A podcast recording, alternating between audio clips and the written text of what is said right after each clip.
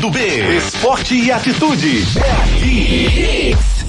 Boa tarde, moçada. Boa tarde, ouvintes, queridos ouvintes. Estamos entrando no ar com Hits Ação e Aventura. Esse programa que tem, na realidade, é a pretensão, né? Porque a gente tem a intenção e a pretensão de levar para você, diariamente, você, querido ouvinte, a muita coisa bacana para você fazer, de fato, e melhorar a sua qualidade de vida. Já vou dando boa tarde a essa querida, a rainha do sertão, a rainha de Petrolina, Eliane Lima. Boa tarde. Boa tarde, meu querido Ricardo Dubê. Bom, você falou de sertão e, e, realmente eu sou de sertão, viu? Eu sou de Serra Talhada, terra de Lampião e Maria Bonita e residi em Petrolina quase mais de 11 anos. Você gosta de me assustar, porque veja só, eu não sabia desse dado, não. Olha só, é a terra de, de Maria Bonita. É, e, Lampião e Maria Bonita. E ela faz jus, né? Maria Bonita, é, Eliane Bonita Lima, é, é, é, detona Eliane. Você gosta de fazer muita surpresa. Eu não sabia essa história sua com Serra Talhada e eu pois amo é. aquela cidade. Linda, a né? cidade, né? inclusive, é, ela tá no meio do estado, né? Bem no meio mesmo ali, perto de Salgueiro. E assim, eu sou apaixonado, né, por toda aquela história do lampião, do cangaço, né? E inclusive eu até tive no local, a gente faz uma trilha, faz na realidade um rally de vela. A gente sobe o Rio São Francisco e vai até o local da gruta, né, onde o lampião foi e a Maria Bonita foram executados pelo, pelo exército naquela época. Nossa! E é uma história linda. A gente vai de barco, de Hobbycat, são 10 barcos todo ano chamado Rally São Francisco. A gente começa lá da Foz e vai subindo o rio contra a correnteza, a favor do vento, porque o vento sempre é, né? Teoricamente ele vem do mar, então no rio a gente está pegando vento de popa. Então a gente vai entrando, subindo e vai parando quatro, cinco dias em lugares belíssimos com isso a gente vai fiscalizando o rio, sabendo como é que está a condição de é, as imagens, né? A floresta, né? Como é que está sendo cuidado, né? O Rio São Francisco, com a qualidade da água. A gente faz um relatório. Na realidade, essa expedição, ela acontece todo ano no mês de maio, tá? Em época de 1 de maio. E só não fez é, parte do calendário o, o ano passado e esse ano também não vai ter, mas vamos retomar em 2021. E é isso que eu digo, a gente quer chegar sempre no local onde Lampião, né, perto de Xingó lá, né, bem um lugar lindo, né, onde tem inclusive saída de catamarã para conhecer os canyons ali perto de Xingó, e a gente vai de barco até ali. É uma coisa fantástica e a gente faz tudo isso velejando com muita segurança, né? Como eu falei, ainda vai uma galera, sabe de quê? Uhum sai de Aracaju Caramba. e vai de bike com a gente. O pessoal vai acompanhando pela margem de bike e a gente vai velejando dentro do rio. Então a gente se encontra e reúne o pessoal de bike de Aracaju com a, a, a turma de vela do Nordeste. Aliás, a última vez veio gente da Bahia, é, Espírito Santo, né, Pernambuco, é, acho que Paraíba, né?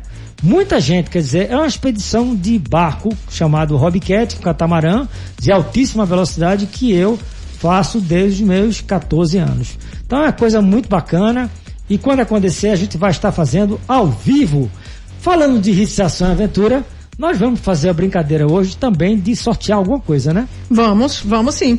Vamos estar tá sorteando aí uma camisa personalizada da Hits FM 103.1. Bom, a pessoa que viria se atrasou, então. Entrevista. Eu faço com o Ricardo do B.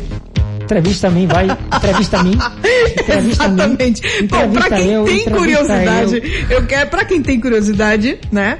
Quem tá ligando o rádio agora, que não conhece a história do Ricardo do B, eu já começo fazendo essa pergunta qual idade exatamente surgiu a vontade de adentrar nesse mundo do esporte, Ricardo? Boa pergunta, boa pergunta, Eliane. E aí eu falo com muita assim nostalgia, né, dessa desse, dessa minha dessa minha, né, eu acho até muito precoce, né? Foi uma história que inclusive é, virei até uma, uma, uma, um memezinho aí na época. Eu tinha 5 anos de idade e uh, frequentava o, o, o, clube, né, o Cabanga, e a gente, meu pai tinha uma lanchinha e a gente ia andar de lanche todo final de semana, e eu via aquele pessoal novinho, sozinho, nos barcos. Eu não sabia o que era aquilo, mas assim, eu ia de lanche e voltava, só fazia engordar, comer coxinha e tomar Coca-Cola. E eu vi aquela galera ali sozinho, ali na Bacia do Pina. Isso era 1972. E aí eu fiquei na minha cabeça, cara, eu quero fazer isso. Botei na cabeça, ninguém lá em casa tinha esse. Eu disse, não, eu quero ser velejador. Essa história aí de ficar sozinho no mar é coisa fantástica. Aí eu botei na cabeça e fiz uma greve de fome em casa. Sério? Sério. eu pedi um barco. Meu pai disse, olha, eu quero esse negócio. Aí meu pai ia viajar pro Rio. E essa história foi muito engraçada porque eu fiz mesmo em casa. Eu disse, olha, se botar comida se no meu barco não chegar, eu não vou comer. Eu fazia, botava na boca, ia no banheiro, botava para fora. Aí eles com medo que eu ia, pô, ia morrer né, de fome. Aí se apressaram e o barco chegou. E aí eu fiquei conhecido como Doutor Agonia, por essa agonia, né? De né, começar, o barco ficou escrito lá, meu pai me levou para o Cabanga, né, com a surpresa queria ver a lancha. Quando eu cheguei no Cabanga, tava lá o barco. E eu fiz a mesma coisa com minha filha agora, né? Olha que bacana, foi? A mesma coisa com ela. Fiz a brincadeira exatamente igual com ela. Eu repeti isso há dois anos atrás, três anos, quando a Bárbara, é... do nada, ela estava fazendo todos os esportes em Santa Maria, né? Já tinha passado pela parte lúdica, que eu acho muito importante, essa sua pergunta. E a gente, quando começa na escola, né? Eu tinha outros, outros esporte, mas esse esporte da vela foi o que, onde eu realmente tive uma carreira maravilhosa. Eu sou um cara abençoado porque é, ter, ter conseguido no Nordeste com todas as dificuldades daqui, né, de fazer um esporte de forma pioneira, né? Você adentrou para a história, né? Será? Uh, sem dúvida nenhuma. Será? Acho que só entra pra história quando a gente parte desse Não, mundo, mas não, não. Eu acho e que... o bom é você contar a história enquanto está vivo, porque depois de morte já era. É, bacana essa sua colocação, eu agradeço as suas palavras, mas eu sou um cara muito simples. Eu acho que eu sou um cara bem abençoado, porque Veja só, com, com é, é, foram 50 anos, eu tô com 50 anos, 55, né? Então são 51 anos dedicados ao esporte à vela.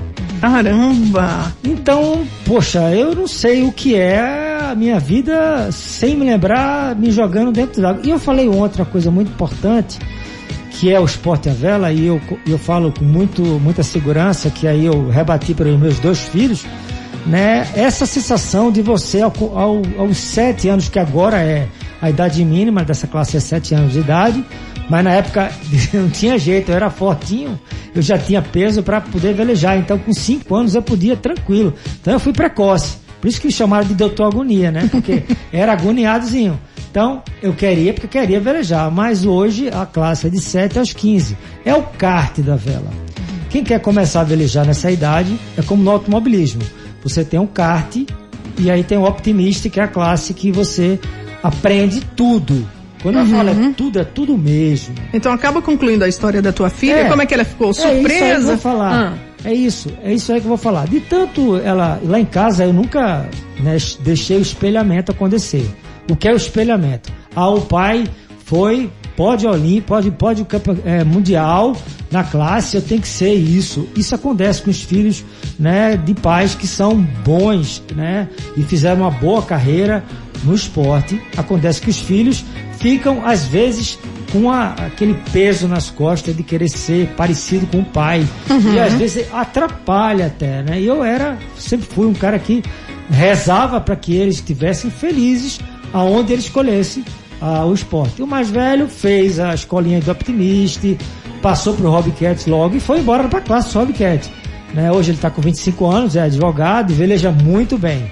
A pequena também é do mesmo jeito, agora sem nenhuma pressão minha, ela chegou com 12 anos e disse, pai, eu vou, eu vou começar a velejar. E aí eu, poxa, me ferrei, porque as, as lágrimas começaram a correr, porque ela já fazia é, natação, já era campeã no Santa Maria de natação, voleibol, fazia ludicamente todos os esportes da educação física, coisa que foi uma, uma das coisas que transformou ela numa uma, uma menina muito disciplinada no estudo foram os esportes, a educação física no colégio, desde pequenininha em Santa Maria, ela faz, fazia todas as atividades que ela gostasse. Jogou futebol, queimado, tudo ludicamente. Quando chegou aos 11 anos, ela disse: vou, vou, vou nadar. Ok, vai nadar. Quando chegou 12 anos, vou velejar. Eu digo, agora vai velejar? Tá, tá metade, não? Poxa, não, pai, eu quero velejar. Então vamos lá, vamos velejar.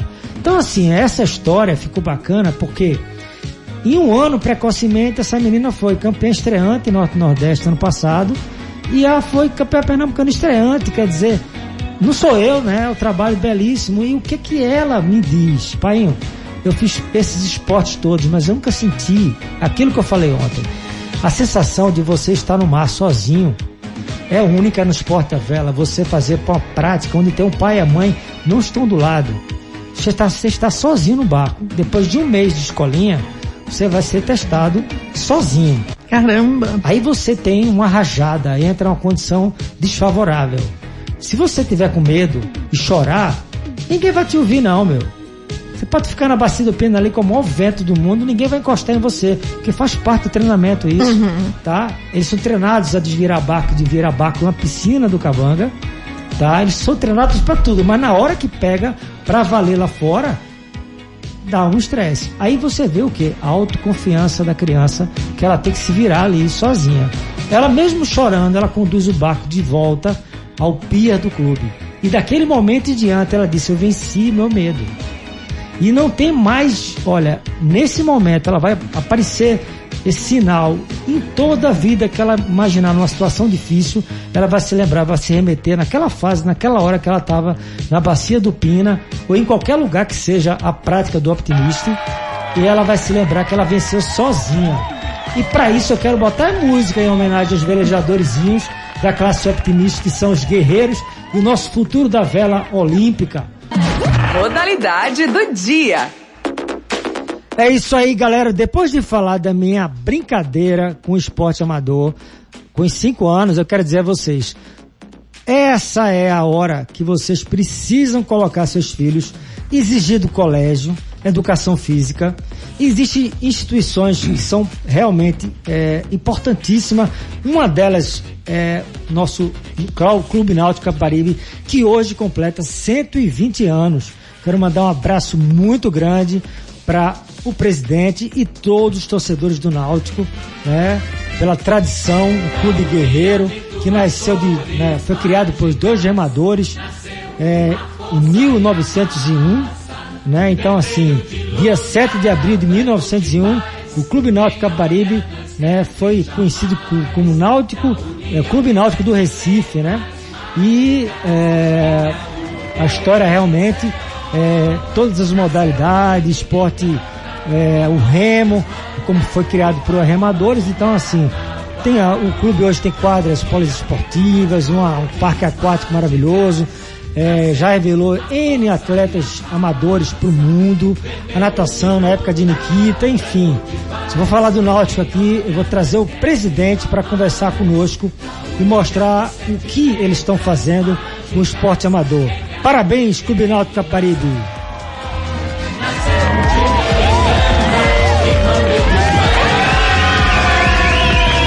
Mas o assunto hoje é Esporte Clube do Recife. De ontem foi Esporte Clube do Recife e hoje continua. Nós estamos é, legalmente às vésperas da eleição para a presidência. Né? Ontem eu entrevistei o Eduardo Cavalho, doutor Eduardo Cavalho, e hoje estou trazendo o Nelo Campos ou Manuel Campos. Boa tarde, Manuel Campos. Boa tarde, meu amigo. Boa tarde, a grande nação rubro-negra. É, boa tarde, os ouvintes da, da Redes FM. Um abraço aí para o Edno, para o Diógenes Bragas, é, para meus amigos Alvirrubro que hoje estão completando aniversário. É, o que seria é, da rivalidade pernambucana se não existisse os nossos dois co-irmãos. É isso aí, falou muito bonito e essa leitura, essa leitura de, de irmandade, né? Até porque o Náutico veio um pouquinho antes do esporte, né?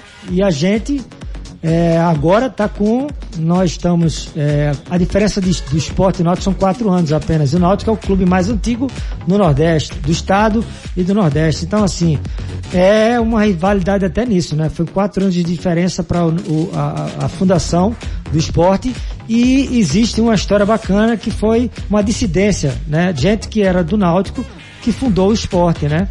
E aí a gente vai falar sobre o esporte agora. Eu vou perguntar quem é Nelo Campos. É, Nelo Campos. Se coloque à disposição aqui para os torcedores que estão aqui, eles estão muito, muito interessados, porque conhece você, mas muita gente não te conhece. Eu vou perguntar porque, né, a gente tem que fazer a leitura para poder conhecer a pessoa e voltar sexta-feira no candidato. Ontem foi Eduardo e hoje Nelo. Quem é Nelo Campos? Nelo Campos é empresário, casado, três filhos, é um apaixonado rubro-negro, um 50 anos de idade, vou completar 50 anos de idade.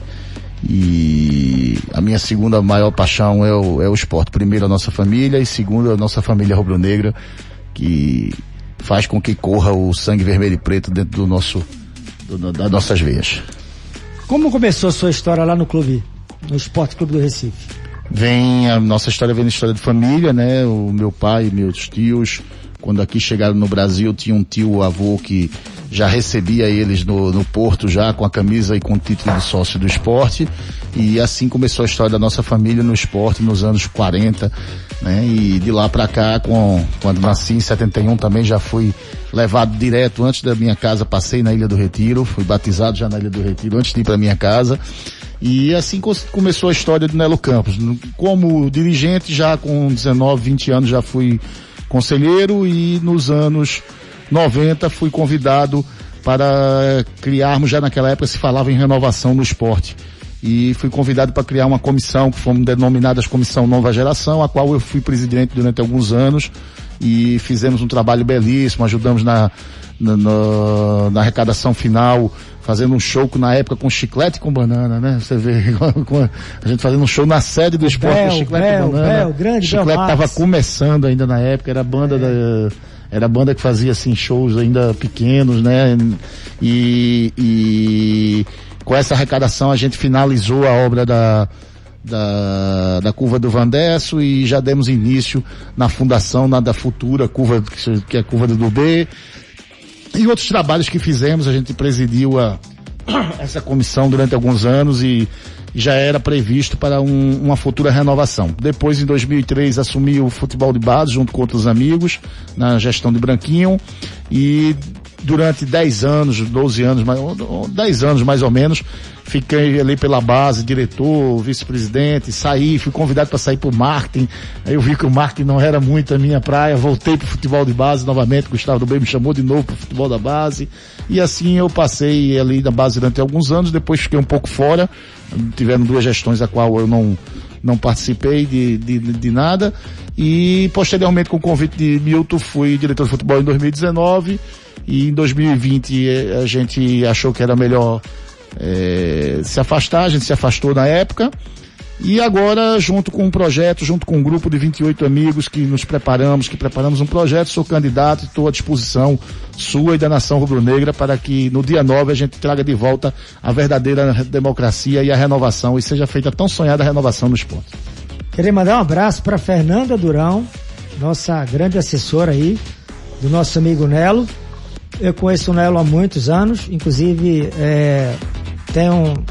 É, eu não vou colocar ele aqui é, em, calça curta, não, porque o cara entende do. do cada um que está vindo aqui está falando. É, o, que, é, o que era interessante que eu te falei ontem, né? Que todo mundo que está disputando tivesse unido, né? O esporte unido, na realidade, se os quatro candidatos estivessem unidos, né? O Eduardo, o Nelo, o Milton e o Delmiro, tivesse os quatro unidos, a gente jamais é, seria vencido. Diz inclusive que o esporte tem até uma frase, campeão de mar, de terra e mar. E aí eu vou falar exatamente sobre isso aí. É, como você pretende, como presidente, assumiu, pronto, ganhou sexta-feira, festa maravilhosa, a, a uma facção, é, um quarto da, da, da, da, da facção do clube que seja hoje, se fosse dividido por quatro, em quatro candidatos, vai comemorar. O senhor vai descer da, da vai tentar essa união? Primeiro, primeiro ato, se a gente for eleito, é, convidarei todos para gritarmos o Casacajá junto de mão dadas e que assim seja durante a nossa gestão. As portas estarão abertas para todos os rubro-negros. Não somos PT, nem PMDB, nem, nem tem nenhum comunista, nem nada. Nós somos todos esporte. Dentro do esporte somos todos esporte, queremos todos o melhor para o esporte.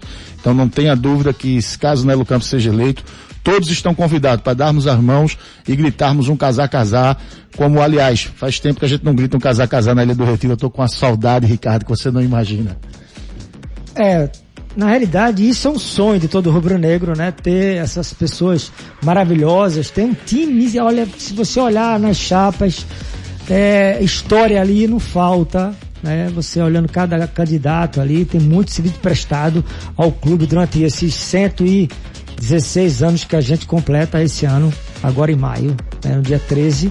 Nossa Senhora de Fátima, nossa padroeira está lá, né? Sempre nos iluminando. Padroeira é essa, a santa que está lá, foi trazida pelo meu tio, Júlio Campos, eu, eu tava no, no voo com ele, ajudamos a carregar e tá até hoje, no, além da proteção divina, tem lá a nossa, a nossa santa lá que protege, que nos dá e nos enche de orgulho de, de termos, eh, de sermos padroeiro.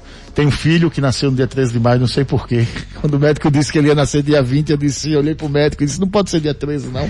e ele, como bom rubro-negro, entendeu na hora. A mãe perguntou e disse, o que é que vocês estão falando? Ele disse, nada, é porque eu estava vendo aqui minha agenda, é melhor que seja dia 13, o nascimento do filho. Aí a mãe disse, ah, é de Nossa Senhora de Fátima. Eu disse, exatamente, ela tá certo. Aí quando saiu que a gente ia no carro, não sei o que lá, mas por que você escolheu o dia 13? Eu digo, olha, eu vou lhe contar logo a história antes que alguém conte. Além de Nossa Senhora de Fátima, é dia do aniversário dos portais. Meu Deus, até nessa hora, não é possível.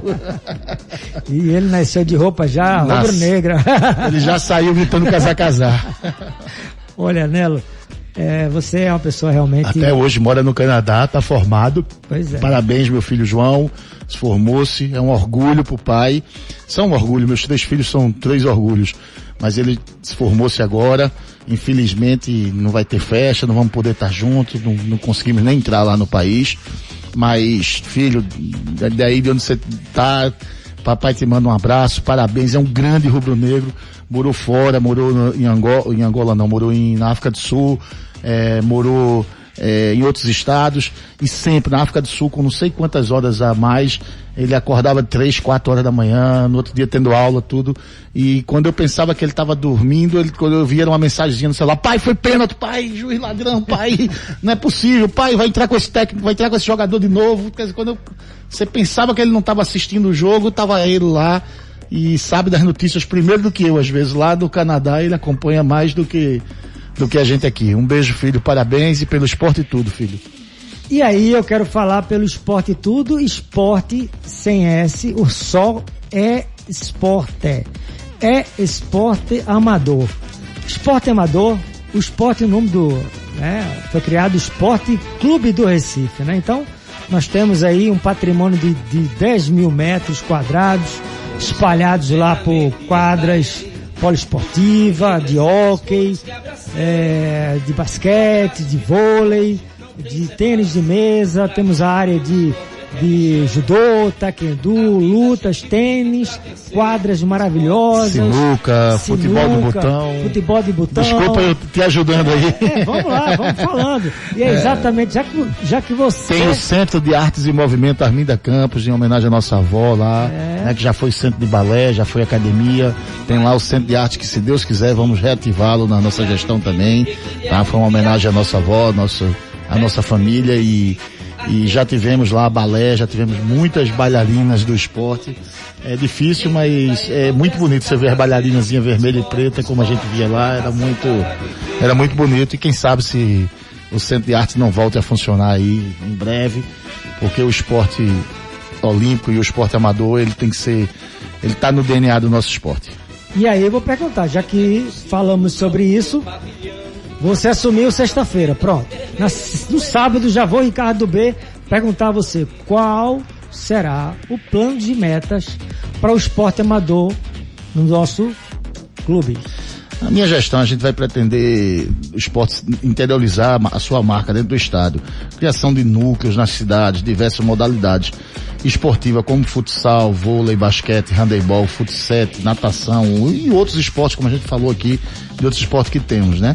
Queremos fazer parceria com, com todos os setores a fim de captar recursos públicos através da lei de incentivo do esporte, estadual e federal, com o objetivo de estruturar o departamento das modalidades, a exemplo de modernização das quadras e aquisição de equipamentos. Precisamos realmente dar uma modernizada legal ali nas nossas quadras para buscarmos o, o, o, um equipamento melhor para que os atletas tenham uma boa formação e a gente tenha bom, equipes competitivas para a gente volte a ter o nome do esporte bem representado no, no esporte amador e no esporte olímpico, né?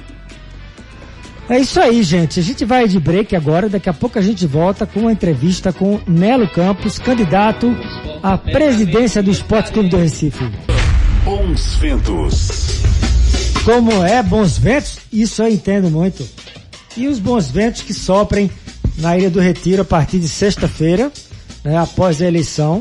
Está tudo programado, protocolo feito pelo governo do estado, vai ser, vai ter uma vistoria amanhã se tudo estiver certo, nós teremos eleição para a presidência com quatro candidatos, né? E, Deus quiser, ganhará o que realmente fez, fez a melhor campanha e o torcedor identificou como melhor para fazer uma gestão de dois anos, biênio, né? 2021 21 e 22. E aí eu pergunto ao presidente que ele assumiu, né? Quando ele assume, ele assume todo o clube. E a gestão dos esportes amadores é uma coisa que realmente me preocupa, né? Porque você fez, é, integrou o futsal é, e o futebol profissional, né? E aí você quer fazer agora juntar, né? E é uma coisa interessante isso, né? Você pegar os atletas do futebol, é, eu estava lendo aqui dentro do seu programa, você quer que o, o atleta do futsal tenha todo o atendimento, né? Das, das, das disciplinas, dos dos profissionais que o atleta profissional de futebol de campo. É isso que eu entendi? Exatamente, é o, é o, departamento, é o núcleo de futebol integrado. Ele vai funcionar das categorias de fraldinha do futsal até o, o jogador profissional mais, mais caro do elenco. Todo será comandado por um departamento integrado. Teremos o departamento de inteligência, onde vai trabalhar, no mínimo, vamos começar com dois profissionais. Esse, esse profissional é que vai fazer, se interligar o sub-12, sub-13 do campo com o, o, futsal, e vai interligar os jogadores de, de, da região, os jogadores do interior e da interiorização que nós vamos fazer. E, e esse departamento de inteligência será responsável, junto com os diretores, e junto com o nosso coordenador geral de todo esse departamento, que é o nosso Augusto Moreira, em fazer essa integração total. O jogador é, do esporte que, que vestiu o nosso manto, seja ele na fraldinha do futsal ou no o jogador mais caro do, do nosso elenco profissional do, do campo, eles terão o mesmo comando e o mesmo tratamento dentro da Ilha do Retiro, porque é assim que a gente forma jogadores como Robinho, como Ronaldinho, como Neymar, jogadores que que vivem dentro do clube, que aprendem a gostar do clube, que aprendem o DNA do, do clube, que aprendem a ter, é, é, a, a, a, ver qual é a, a verdadeira é, razão de, de, de ele estar tá ali jogando é, naquele clube. Além dos objetivos pessoais que os jogadores traçam, gente tem que ter o objetivo do clube também. Eles têm que saber o, é, qual, qual a camisa que eles estão vestindo e qual o objetivo que aquele clube tem. Isso nossos atletas sejam lá do, do, do, do fraldinha até o profissional, eles vão saber bem porque a gente vai deixar muito claro. Eu vejo você falando muito de futebol, futebol é futebol, volta para lá e volta futebol, é futebol. Eu tô perguntando do esporte amador agora, tá? Em si, o hockey deixou uma história pro clube, o voleibol deixou uma história pro clube, agora mesmo perdemos o Adalberto, que saiu do clube, né? Perdemos o Sadler na natação para o ABB, né? E muitos outros profissionais que fazia um trabalho belíssimo e fez história e prestação de serviço maravilhosa. O que é que você pretende, né, para reestruturar essa vice-presidência ou sei lá como vai ser o nome, né, de esportes amadores? É, se fala esporte olímpico, eu acho que para chegar ao alto rendimento, sim, para virar olímpico, vai ter que trabalhar muito a base, as escolinhas, é muito, é muito difícil você. Hoje você fala na Etienne, que foi uma, uma atleta nossa, tá morando fora, né? E a gente, poder ter o centro É, e é nosso, nós temos a Adrianinha no, no basquete e muita Jaqueline no vôlei, que foi para a seleção. Nós fizemos história no hockey, se cansou de ser campeão mundial aí, brasileiro. O que é que se pode fazer? Agora não vá né? Eu quero real. O que é que se faz para mudar é, como está hoje o, o, departamento de esporte amador é, do clube rubro-negro, né? Tratado como amadorismo, né? Ricardo, é, apesar de eu ser um, um esportista nato, eu das, das várias modalidades que você falou aí, é, uma das que eu nunca joguei, que eu gostaria de ter jogado era o hockey, eu acho muito bonito, acho um, um, tem muita disputa, tem muito, então é uma coisa que eu gostaria, mas vôlei eu joguei, basquete eu joguei, é, futebol de salão eu joguei, é, jogo tênis hoje ainda, né? Então assim, mas eu não sou especialista, não sou, eu não tenho o preparo que Ricardo tem, eu não tenho o preparo que outras pessoas têm. Então convoquei para o nosso time o Renato é, Ramos, é um cara que vive o esporte amador, vive dentro do esporte. Hoje é o líder do futebol de salão. Até um pouco tempo atrás ele saiu, claro, quando ele resolveu apoiar a gente, ele saiu. Ele era o líder do futebol de salão. Ele revolucionou o futebol de salão nessas últimas gestões. E ele está pronto para revolucionar nossas, todas as nossas mobilidades. Por ele viver dentro do esporte, viver dentro da, dessa necessidade dos esportes olímpicos ou dos esportes amadores, ele conhece muito mais. Eu conheço, eu acompanhei eu acompanhei várias vezes jogos de, de, de hockey, por isso que eu disse um admirador, tive várias vezes na torcida, né? Leandro lá, nosso grande, grande atleta, vi várias vezes ser campeão, tudinho, né? Aquela turma boa. É, então, assim, é, acompanhei vôlei, acompanhei basquete, não é basquete. Como o tempo de jogo é 90 minutos, aqui são 60 de programa e a gente não para. A torcida está gritando, Todo mundo quer ver o Esporte Clube do Recife, né? Um barco com a vela cheia, vento de popa e é claro, renovação ou até manutenção, quem sabe, né? Quem vai saber é a U na sexta-feira. Mas eu estou recebendo aqui hoje Nelo Campos, um grande rubro-negro, né, que está se colocando à disposição, eu sempre digo, o grande rubro-negro que está é, botando a vida dele né, emprestando o nome e a vida dele para comandar um clube não é fácil, gente. É muito difícil, tá? E eu digo a ele, já torna ele um campeão.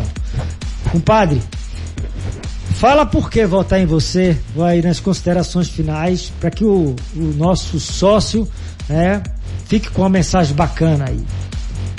É a parte mais difícil, né? A gente falar da gente, né? É, é, ter certeza, torcida rubro-negra e Ricardo, que se assim o sócio desejar, é, não é Nelo Campos, é o time de Nelo Campos. Nelo Campos não faz nada sozinho, né? Então, é, jamais eu estaria nesse desafio sozinho, né? Tô porque eu confio no time que foi montado, tô porque eu confio no projeto que foi feito, né? É, tenho a honra de ter sido escolhido por, por esse grupo para comandar um grupo muito bom, um grupo de pessoas altamente qualificadas e a gente ter sido escolhido é, pela nossa liderança de comandar esse grupo, para mim é um orgulho muito grande. Eu, numa das passagens que tivemos nesses momentos difíceis dessa campanha, é, eu disse a eles, eu disse, olha, pode ter é, candidato melhor do que Nelo Campos e vai ter esporte vai ter candidatos melhores, pessoas melhores do que Nelo Campos. Mas melhor do que esse time montado por vocês, por nós, não terá, tá? Então melhor nunca, nunca a gente vai ter um time melhor do que o que foi montado. Então eu tenho uma confiança muito grande no time montado, tenho uma confiança muito grande no projeto e tenho uma confiança que que está vindo das redes sociais, que está vindo da rua, que está vindo do, do da gratidão que eu tenho por esse torcedor rubro-negro, essa torcedora rubro-negra que nesses meses de campanha nos acompanharam, nos seguiram. Cada pancada que a gente levava, a gente devolvia com uma proposta, com um nome. E assim a gente prometeu e assim a gente cumpriu. Estamos chegando aos, aos, aos os últimos dois dias de campanha com muita tranquilidade, muito feliz e muita gratidão. Dia 9, Nelo Campos, Léo Lopes, Chapa 2, Esporte na Raça.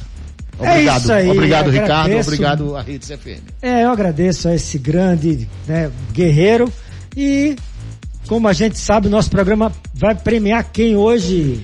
Vamos lá, quem está se dando bem é a Maria das Graças Silva, da Bomba do Metério. O final do telefone dela é o 6738. Se deu bem aí, minha gata, você tem três dias úteis para retirar teu primo aqui na rua, Arão Lins e Andrade, 528 Prazeres, em horário comercial e usando máscara, claro. Boa sorte. Hoje o programa bombou, não foi? Eu, bombou, bombou, gente, pra caramba. Foi viu? o Melo Campos aí que trouxe essa energia maravilhosa. É, foi um convidado de peso. Valeu, né? É nesse astral maravilhoso de irmandade que a gente vai terminando o programa maravilhoso. Obrigado, Eliane Lima, por participação. Ó, fiquem todos com Deus. Tenham uma tarde maravilhosa. Amanhã a gente volta com o Hits Ação Aventura. Fui! Acabou. Ação e aventura. Mas se prepare que amanhã vai ser mais forte.